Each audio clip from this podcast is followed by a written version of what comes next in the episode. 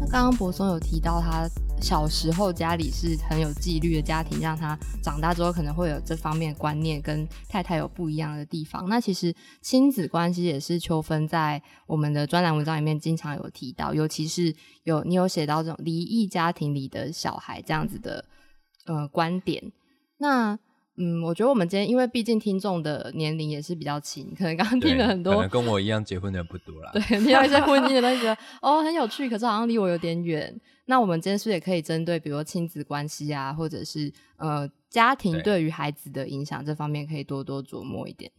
啊哈，是，所以呃，我我大部分谈亲子都谈那个父母的高冲突、嗯离异啊，因为我有蛮大区块在做这个部分。那在这个高冲突的现场，那我我要先说的，不是所有父母离婚的孩子都有问题，是是是啊，我我对嗯是我我我有的朋友其实哎，他们他们两个都老师，那他们就把他们的离婚处理的很好，那啊、彼此呃那个是一个很平和的，那现在就像朋友的关系，那孩子可以跟两边其实很自在来回的相处。嗯，那我提到有问题的大部分就是他们会透过孩子的事项衍生他们的战场。啊、我对他的不爽，我对他的恨，我对他的气，所以我不让他见孩子。嗯对，所以呃，我我工作的比较会是在这种父母的不和、敌意冲突里面的一个状况。那可以请你分析一下你看到的这些高冲突家庭下的孩子，他们可能会因此受到什么样的影响吗？我觉得我们可以先聊聊大家对于单亲家庭的刻板印象、哎，刻板印象，对，刻板印象，比如说，其实我觉得我还好啦，因为虽然说我都是就是所谓的正常，就是所谓的完整家庭，但其实我常常觉得所谓完呃亲子关系这件事情跟完整家庭其实没什么关系的，嗯因为如果父母不善于做亲子沟通，不善于做亲子关系的经营，就算父母两个人都在，其实那种亲子关系还是剑拔弩张。例如说，只跟你讨论学业，只嗯讨论你的成绩，只讨论你的升学，跟一个单亲家庭，但是妈妈或是爸爸就是对你非常的关心啦，问你今天学校做了什么啦，认识了哪些朋友啦，然后很常去经营一些户外活动，经营彼此的亲亲子关系。我觉得相较于这样，其实并没有所谓单亲比较好，还是双亲会比较好，因为其实就是看父母如何去经营这段关系。因为我是双亲家庭长大的小孩，但是我觉得有时候我感觉到的亲子关系的那种疏离啦，或是热络程度，其实相较于单亲家庭，其实没什么两样，还是看父母是怎么去看待这段感情情感关系的。嗯，那幸会嘞，那我可以分享一下，我自己算是离异家庭的小孩，所以我爸妈在我三岁的时候就离婚了，所以其实在我的人生记忆里面是没有那种哦，爸妈跟我就是一个大家都在这样的场合是没有的。然后我记得我小时候在学校里面，就是老师们可能一二年级、三四年级刚分班，然后老师开学第一天就会说：“哎，有没有单亲家庭的同学举手一下？”或者是下课时间就把我们叫到他的办公室，就说：“哎，你们家里有没有什么需要老师帮忙的事情啊？有什么困难要跟老师说？”但其实那个时候我会有一种，所以我跟大家有什么不一样吗？我就是比大家更需要帮忙吗？那时候会蛮有这样的疑惑的，就是也许就是建立在大家对于单亲或是离异家庭这样子的刻板印象下面。但不知道秋分，你观察到最近还有这样子的现象吗？还是说其实现在大家比较习以为常？啊、我觉得现在这样的现象应该比较少。嗯然后我们这五年在推，呃，这是香港那边学习来的概念，叫离婚不单亲。是离婚家庭不是单亲家庭，因为双亲都还在，只是对没有住在一起。是，对，那所以我们很多时候，我们的父母在讨论离合的时候，很多人卡在我不要给孩子成为单亲家庭。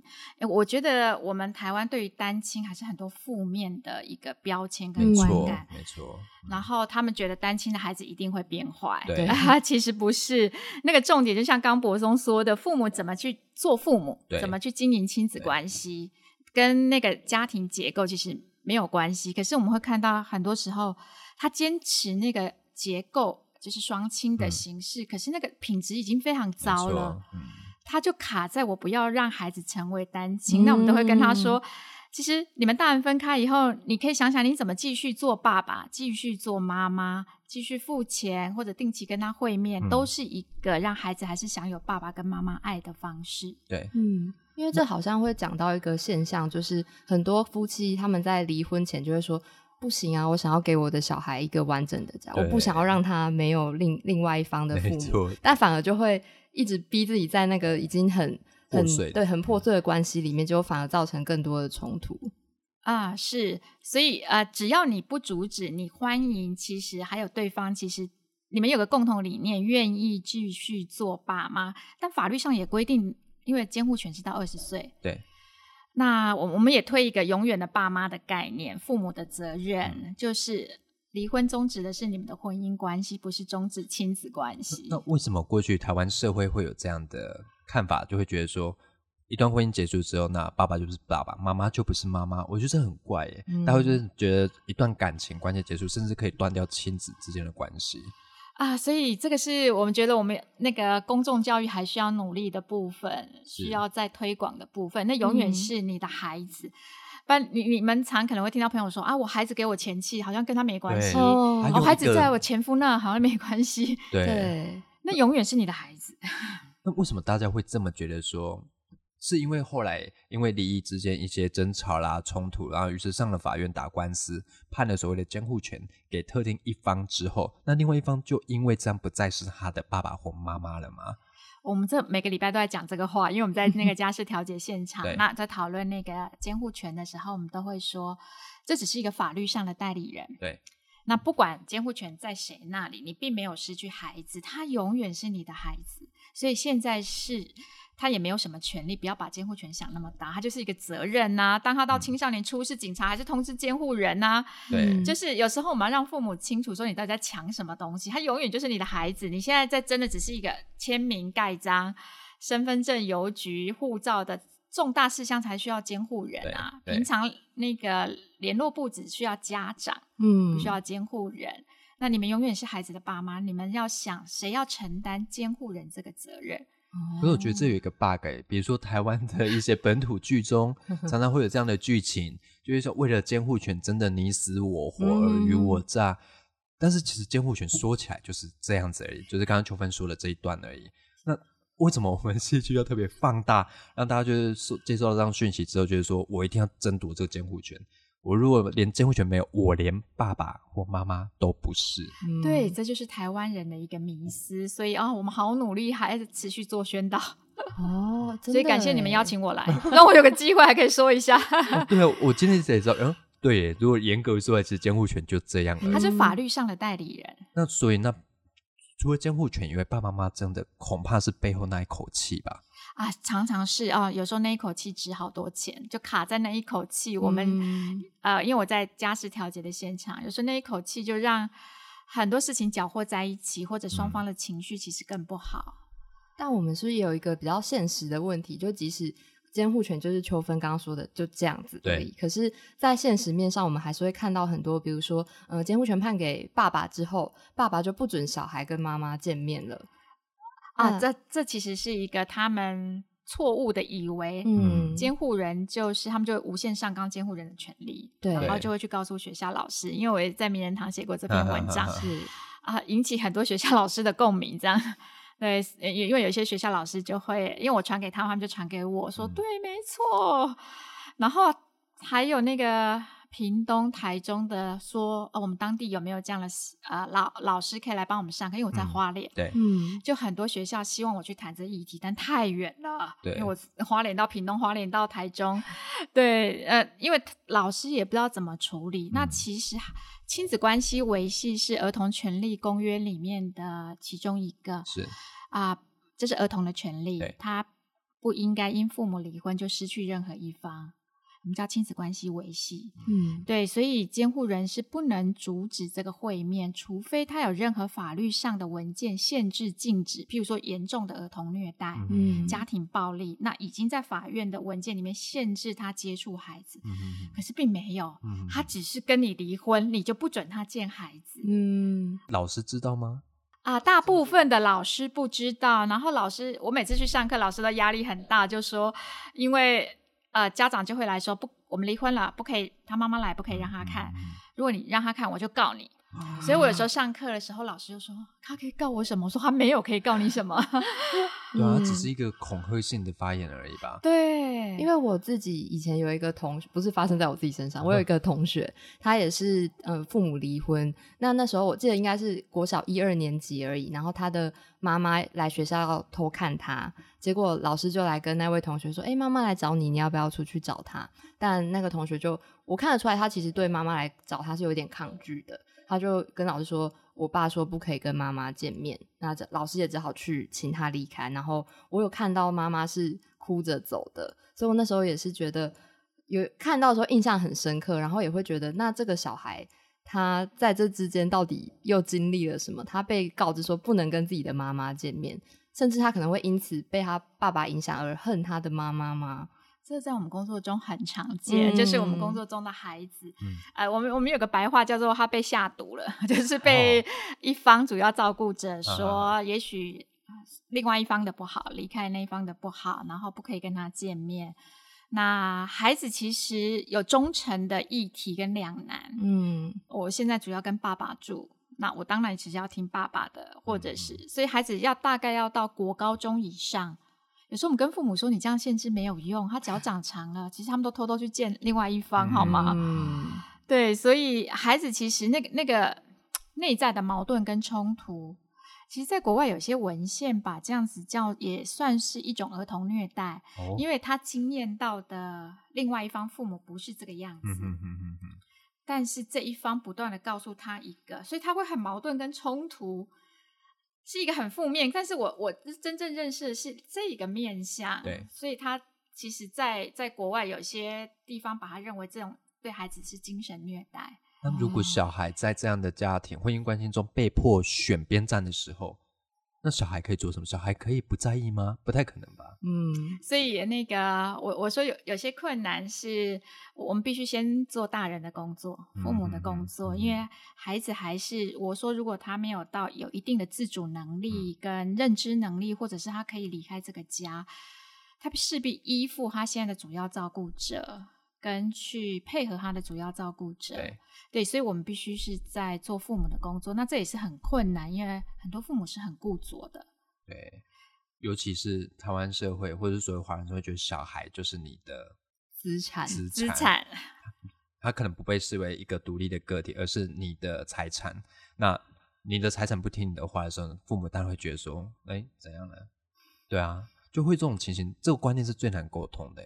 啊，是，所以有时候他们在孩子离婚的时候，孩子也被当做物品一样分配，嗯你一个我一个这样。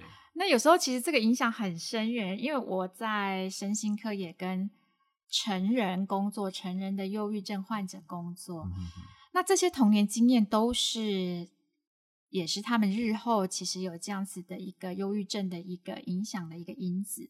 那他们会提到童年父母的这些争执，或者自己被当人球丢来丢去，或者父母谈离婚的时候，都只要妹妹哦。所以他有一个，我永远不会被别人选择，我永远不会有人要我那个低自尊。最后会不会衍生说，所有爱我的人最后都会离开我？啊，会，常常也会这样，因为他的生命脚本，他看到的一个关系，重要关系的经验都是这样。是我这部分还蛮有共鸣的，尤其是平常看秋分的文章的时候，也会常当你在描写那些孩子的心境状况，或者他们呃在这些冲突下，可能他们的一些遭遇容易被忽视，尤其是。呃，我还有一个状况，我觉得可以提一下，就是也许在离婚之后，父母还有各自找到新的伴侣，嗯，那那对孩子来说也会是另外一种，呃，所以这个人是我的家人吗？他要来跟我抢我的爸爸妈妈吗？那也会是在离婚家庭之后又另外一个难题啊，是，这是一个很重要的议题。我们出了一些手册，其中特别有个主题就谈重组家庭，嗯。那我会在现场里面看到很多孩子的辛苦，是随着大人情感的变化，他也不断的上上下下，那个情绪在不断的转折。妈妈跟你说：“我帮你找个新爸爸。” Oh my 啊，god！对，三年以后，呃，然后有些我在我在法院的现场看到，呃，他就要现在的先生去收养这个孩子，或者是嗯改姓，哦，嗯，然后呃，这个要生父同意。那因为生父绝对不会同意，所以他们就会到法院的现场来，这样。那还是要以儿童的最佳利益考量。那因为我在法院很久，有时候三年以后，他跟这一任又离婚了。那这个先生他就会觉得这不是我小孩啊，所以我要终止收养。那妈妈就会提到说，哦孩子很难过啊，都躲在棉被哭啊，嗯说爸爸不要他，因为他已经叫这个人爸爸。嗯所以我就觉得孩子好可怜，就随着妈妈情感的变化，一下我帮你找一个爸爸，就叫这个爸爸啊，你有跟他分手了，然后很不稳定的那个心理状态，嗯我觉得其实孩子会很难相信人跟关系。而且这样听起来，他依然是那个被妈妈带着走的所属物吗？附属品，对对对对对。所以当妈妈或爸爸有一个新的家庭的时候，这些孩子很容易没有归属感，嗯，他会觉得。那特别，如果他们又有一个再婚的孩子，他们两个孩子，哦嗯嗯嗯嗯他永远觉得自己是外人。嗯对，那那那怎么办啊？听起来好复杂哦。对啊，啊，我我觉得其实还是重点，父母要怎么做，或者这孩子他会因为这个状况有出现一些已经影响到他情绪、工作、生活的问题，他也许可以去个别咨商。嗯，除非你在这么多的实物现场所看到的这些所谓离异父母或是婚姻关系出现问题的父母，你觉得他们是已经 ready 好的夫妻或是父母了吗？没有 我们不是说做父母是一个呃不需要什么门槛的行业，你只要不小心，哦，呃，对不需要任何考试啊、检定。是是是。那你成为离异父母，更是没有任何的准备跟学习。是，对，所以呃，台湾的离婚有百分之八十五是两院离婚，就是自嗯行协议。对，那更是草率。嗯你知道离婚协议书，你在网络上、你在书局都可以买到，哦，我知道一张 A4。嗯，我有列印过，哦，真的吗？列印过几张？门槛真的很低耶、对，嗯，还用公司的影印机印哦，很简单的一张。那如果你有孩子，他其实上面只有监护权的约定。所以我们去年在花莲，我们跟花莲的户政合作，我们重新给他们一个附件，就除了离婚协附件是包包括孩子的照顾嗯嗯嗯啊、抚养费怎么付，然后怎么跟孩子会面，寒暑假怎么跟孩子相处嗯嗯嗯，啊、大概有三四页附件。你们猜民众看到这个会怎么样？门槛多太高了，想一下吧。吗？因为要填太多了，我就想，嗯好了，很麻烦的样子，算了算了，对，我觉得其实是一个技术性的方式去降低大家动不动起的这个想要离婚的念头。那真的有效吗？啊，对于 可能阻止离婚没有效，但是思考其实离婚不只是你们两个人的事情，特别你们有未成年孩子，有这么多事情要讨论。因为那个现在我们的法律并没有强制他们一定要填抚养费孩子的一个照顾安排，所以他们就会说哦太麻烦，我不要写，我们就是要离婚，嗯。而且气头上，嗯。然后再把气出到我们户政人员身上，好辛苦，就是管那么多，跟我办一办就好了。所以他们有看到那个附件之后，他们会比较愿意，有人会填，有人会填，嗯，那或有人就是说啊，都随时可以看啊，干嘛填这个？这样？嗯。那所以对于实质降低离婚，只是增加一个心理上的门槛。我我们只是希望把我们的目标也不是降低离婚，而是嗯。说把孩子的事项约定好，哦 OK 嗯不要后续有任何的争端，你可能就回到那个法院的现场，那可能会更冲突。嗯，因为我们即使可能身边没有类似的例子，但其实最近很多戏剧作品都有在讲类似的议题，比如说什么婚姻故事啊、夫妻的世界，还有最近很红的中国的网络剧叫做《以家人之名》，里面其实都还蛮多不同面向，就不是只是我们印象中哦离婚家庭就长这样，嗯它其实还蛮多复杂的议题讨论。然后秋芬也写过很多篇文章。那有其中有哪一个角色或是故事是你觉得让你特别觉得哇，居然能拍出这个故事，好，我一直都好想讲了。很有代入感对对的角色。对对对，啊、我我觉得离离婚啊、那婚姻故事吧，嗯，对，那他呃，原本他们其实是可以，好像可以可以谈的。那后来其实他们到那个司法现场以后，你会发现，呃，这些那个环境或者法庭的程序会把两个人推到一个很相互激化的位置，嗯。就是那那个程序、那个状态，你不可能你呃那个在司法现场就是一个攻击防御嘛。没错，我不我不可能讲你的好话，所以我讲极尽你的不好，所以那个很不堪。因我我对他特别有感是呃，因为因为我也在法院的这个家事调解现嗯场，对所以我会看到这些夫妻的状态就跟这个戏剧一样。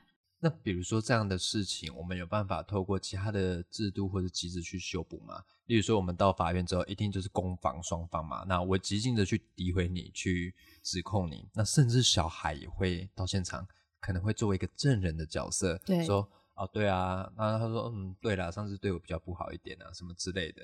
那通常这样的现这样的现场事后的修补机制，是不是更需要一些机制去完善它？还是结束就结束了？这个伤痕就是持续在那里。哦，博送我到过法庭的感觉，你怎么知道孩子要去法院？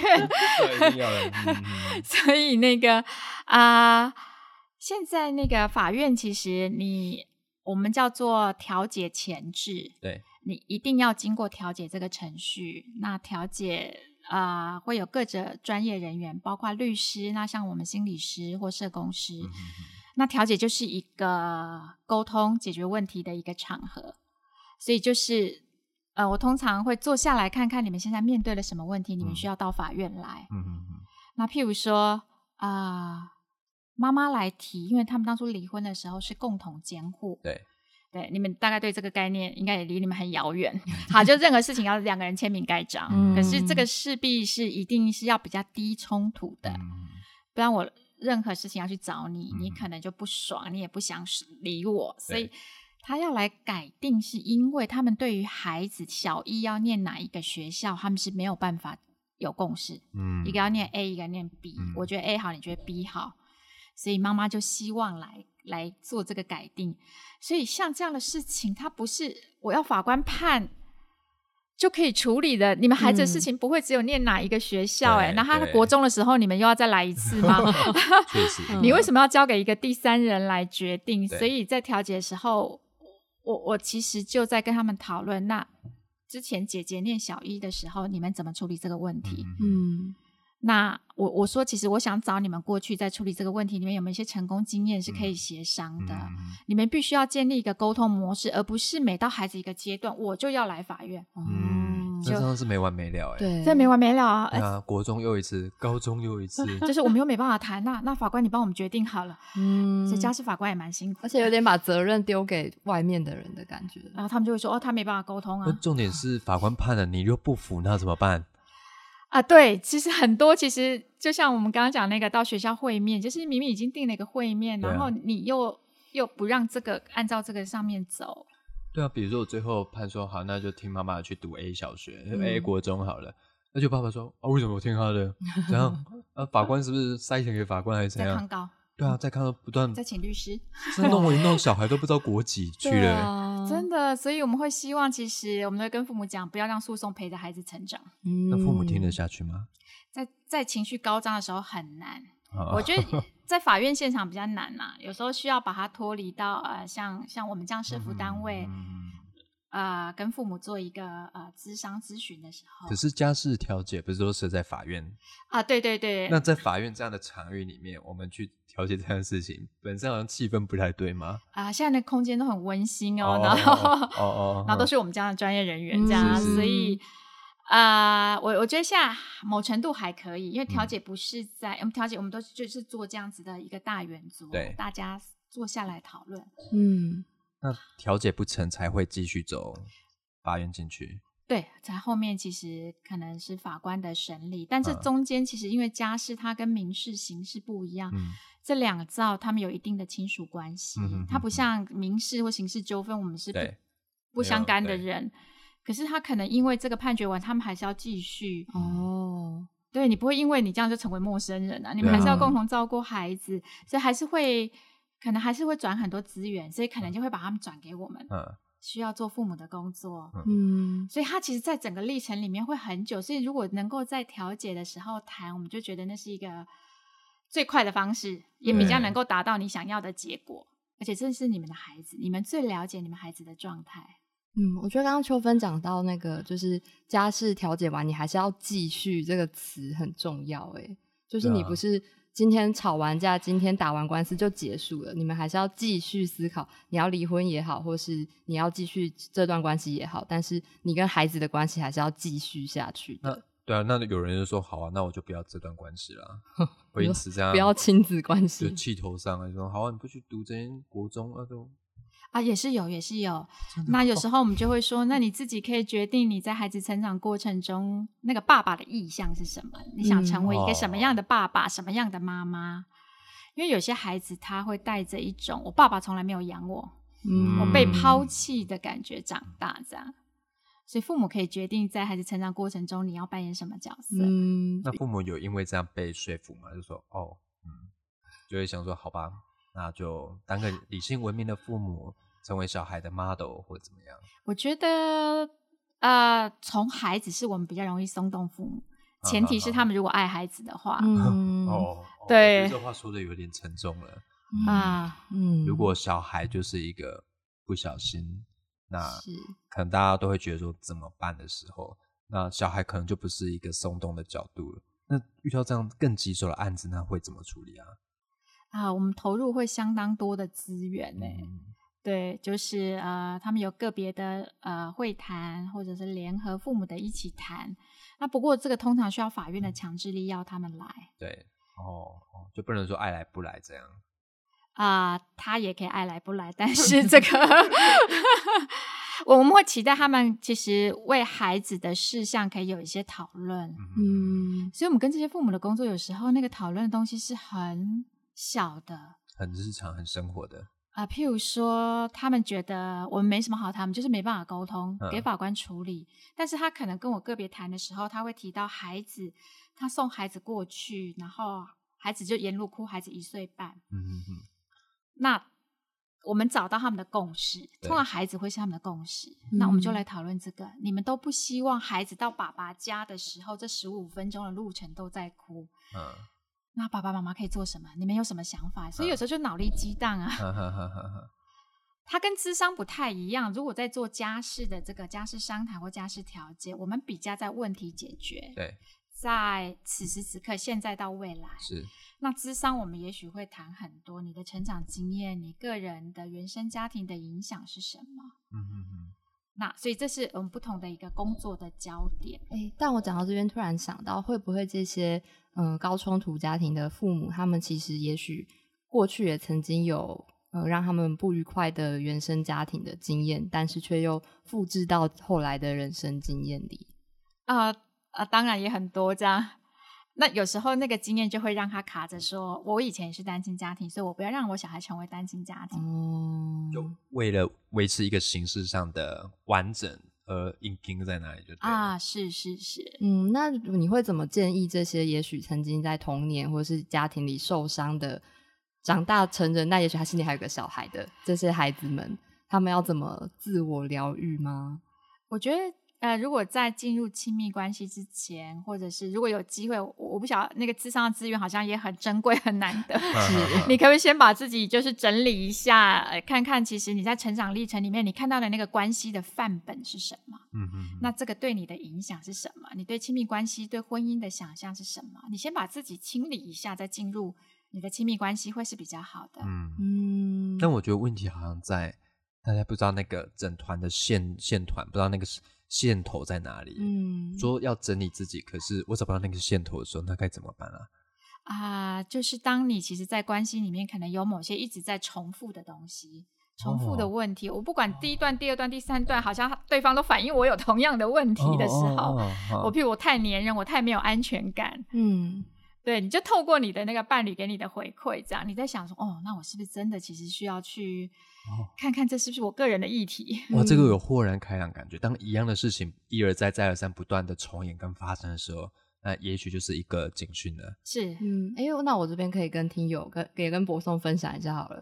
就是我之前有发现我的问题是，我会一直觉得我很怕我不被爱，或是很怕我做错事，对方就会离开我。然后也许在可能对方跟我说：“哎，你这样不好，你可以改一下。”的时候，我就会觉得啊，怎么办？我现在是不是做错事了？他是不是要离开我？然后就开始有很激烈的情绪反应。但后来一而再再而三发生之后，呃，也就自己去想说，诶，所以这背后的问题到底是什么？是因为我害怕对方离开，因为我害怕不被爱。然后后来的练习方法就是，当我这样的情绪又出现的时候，我就会一直跟自己说，先不要担心，他不会离开我，我是值得被爱的。然后要一直一直跟自己说，才会有机会慢慢的改善。不过我觉得心灰的状况，我也曾经发生过了，因为从小身体非常的差，就是好几次差点往生的那一种。然后给家里，我有严重的气喘病，那会给家里很大的负担，就是半夜喘起来，妈妈就要赶快给你滴热水啊，赶快给你吃吸一下的支气管扩张剂啊。那这些经验后，我觉得说，我好像随时都要做，给家里很大的负担。那直到我国高中时候，就是经历到非常狂暴的年纪了，那父母可能也没有准备好，然后会对于说一些非常。重的话，嗯，甚至说呃断绝关系啊，就叫你去死之类的。所以我当年会觉得说，好像就这样嘛，不管生我的父母还是怎样，甚至跟我讲过，哎，这边讲好吗？啊，管他，嗯，就会讲说我可以生你，也可以让你死，对，会对我讲这种话，那我就觉得我好像可有可无。所以我曾经一度就说我就是不被爱啊，但我可能不太像心灰男会有焦虑，我就会衍生出一种我就烂啊这种，就衍生这种我就烂，就会有点。拉诺拉诺，刚刚在切特切特啊那一种的感觉，但直到后来才慢慢的修正自己的成长的轨道回来了。所以我觉得其实这个问题，虽然说新会是单亲，但我觉得在双亲家庭一样也会有这样的状况，还是回归源头是关系还是是父母在经营的啦。所以我们当然也不是说只有单亲会这样，很多所谓的健全的家庭，这边加一个引号，也会有这样的状况啊。嗯，对啊，所以我觉得。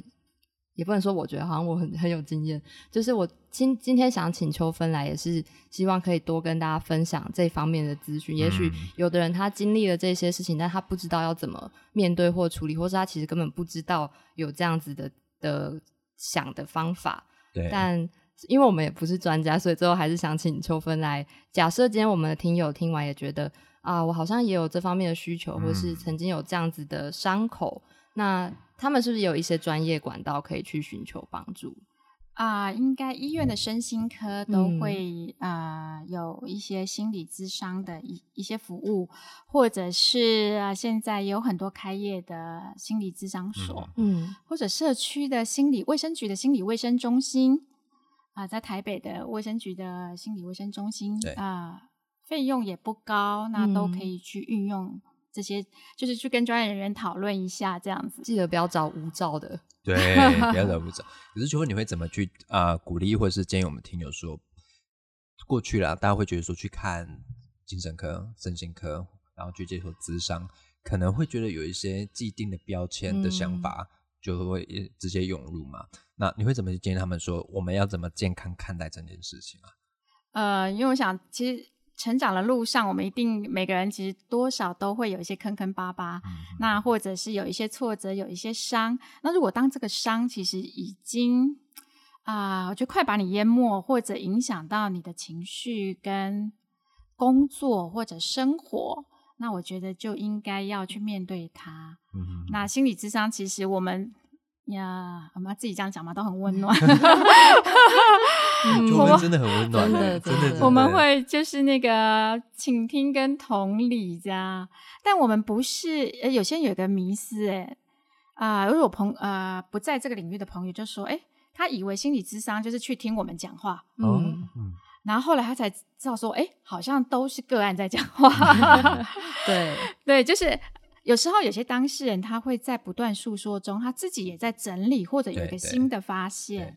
那我们常常就是引导或者那个回应或者我们的那些技巧，其实都是一个专业的一个工作方式，但不是我们，你不是来上课，不是听我讲五十分钟，不是上通识课啦，对，压力也太大了吧？听起来有点像是心灵的按摩。哦，好会形容。对，心理按摩，因为我有问新会说，大概去接受一次智商多少，他跟我讲那个价钱，嗯嗯，就跟外面房间大概按摩在 差不多吧。那你可以接受身体上的按摩，让身体这个筋骨比较舒服。那心灵上可能也需要有时候接受一些适度的按摩了。啊，是是是，对对嗯对，所以听友们听到这边，如果你真的觉得好像有这个需求的话，真的可以听听看像，呃所有的心理师都是像秋分这样子非常温暖的人。非常 nice，而且会让你掏心掏肺。真的，我们今天在你这边们两个，我 我刚要说是因为心理师来，你们两个自我揭露好大。哦真的哦，但我对啊，就觉得对啊，哎突然很坦诚哦，对我们超级变成一个坦率的很坦诚的因为我们彼此通常都也知道说，我们会聊一下我们过去的状况啊。其实嗯很多人也鼓励我说：“哎、你应该去知道，因为我以前真的发生了超级多事的。嗯但我就觉得，嗯，我好像可以跟这些共处的，就是蛮自在的、欸。嗯啊，我共处很重要。对啊，我可以带嗯着他们在我的生活中，我也不觉得怎样，甚至我觉得说，也许过去这件事情，之所以我应该感谢过去，是因为可以让我长成现在的自己。嗯，但我这个有点可能过分乐观的、但不是每个人都跟我一样啊。如果你有一些觉得需要被排除的状况，或者需要找人诉说，请听，我们一定要找有牌的，是好不好？这很重要，对对对，然后建立起身边的一些支持网络也是很重要的。没错。嗯，那我们今天的迷人放送突然风格一转，哇，很温馨呢、真的欸哇，嗯，然后也很开心，因为今天秋分在这里，我们才能把节目做成一个听起来很有品质，对然后又温暖的节目。而且其实秋分平常都在花莲。嗯哇，今天很难得有机会北上，对而且早上看到他提的哦大包小包，拉着行李箱来台北，真的很不好意思。嗯那我们最后还是很感谢秋分。嗯那希望各位听友，如果你有任何的问题，都可以到我们的 Spotify 或是到我们的 Apple Podcast 订阅我们，或者直接 IG 我们的小啊、小盒子，告诉我们说你听到的心得是什么。也许有一些未来议题，我们可以再找秋分来节目哦。对，那也可以去搜寻名人堂林秋分，就可以读到秋分的一些非常专业的专栏文章。没错，那节目的最后呢，我们再次感谢秋分，我是柏松，我是新慧，谢谢。拜拜拜拜。